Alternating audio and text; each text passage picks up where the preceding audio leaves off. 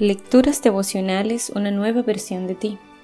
Cortesía del Departamento de Comunicaciones de la Iglesia Adventista del Séptimo Día Gasco en la República Dominicana, en la voz de Linda Fajardo. Hoy 17 de julio. La palabra oportuna es una bendición. Proverbios 15:23 nos enseña, el hombre es feliz cuando sabe responder. ¿Y qué buena es una respuesta oportuna? El dinero, el poder y la fama no bastan para satisfacer la vida de un ser humano. Todo eso tiene un precio que pocos están dispuestos a pagar. Naaman era un hombre exitoso e influyente en su país. Aparentemente lo tenía todo, sin embargo estaba enfermo. Su casa estaba rodeada de lujos, servidumbre y manjares, pero se percibía un ambiente gélido, sombrío y apagado. Faltaba la alegría, la paz y el gozo que existía en el corazón de una joven esclava hebrea, quien paradójicamente tenía todas las condiciones para asumir una actitud de amargura, resentimiento y frustración. La muchacha hebrea tuvo compasión de aquella familia, así que un día se atrevió a comentar las buenas nuevas a su amo. El problema de su esposo tenía solución. La esposa de Naamán no lo podía creer a partir de ese día se dedicó a convencer a su marido para que fuera a Israel a buscar sanidad.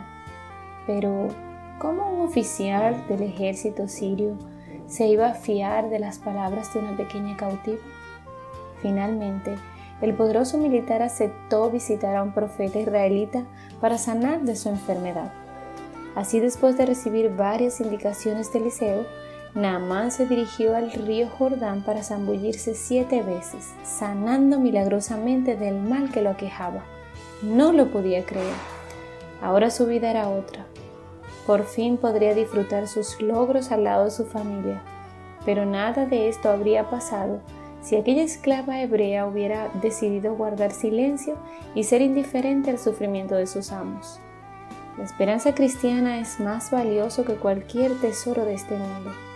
El Evangelio puede satisfacer todas las necesidades del corazón humano, sin importar las condiciones adversas que estemos enfrentando. Y aunque estemos pasando momentos muy complejos, siempre habrá una oportunidad de transformar la vida de otros que no han experimentado el poder de la palabra de Dios. Tampoco importa la edad.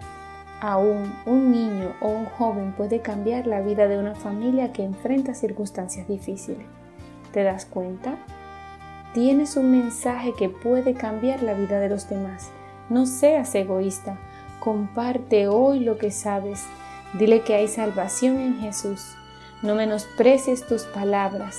Este día tu testimonio puede marcar la diferencia en la vida de alguna persona. Que Dios te bendiga y tengas un excelente día.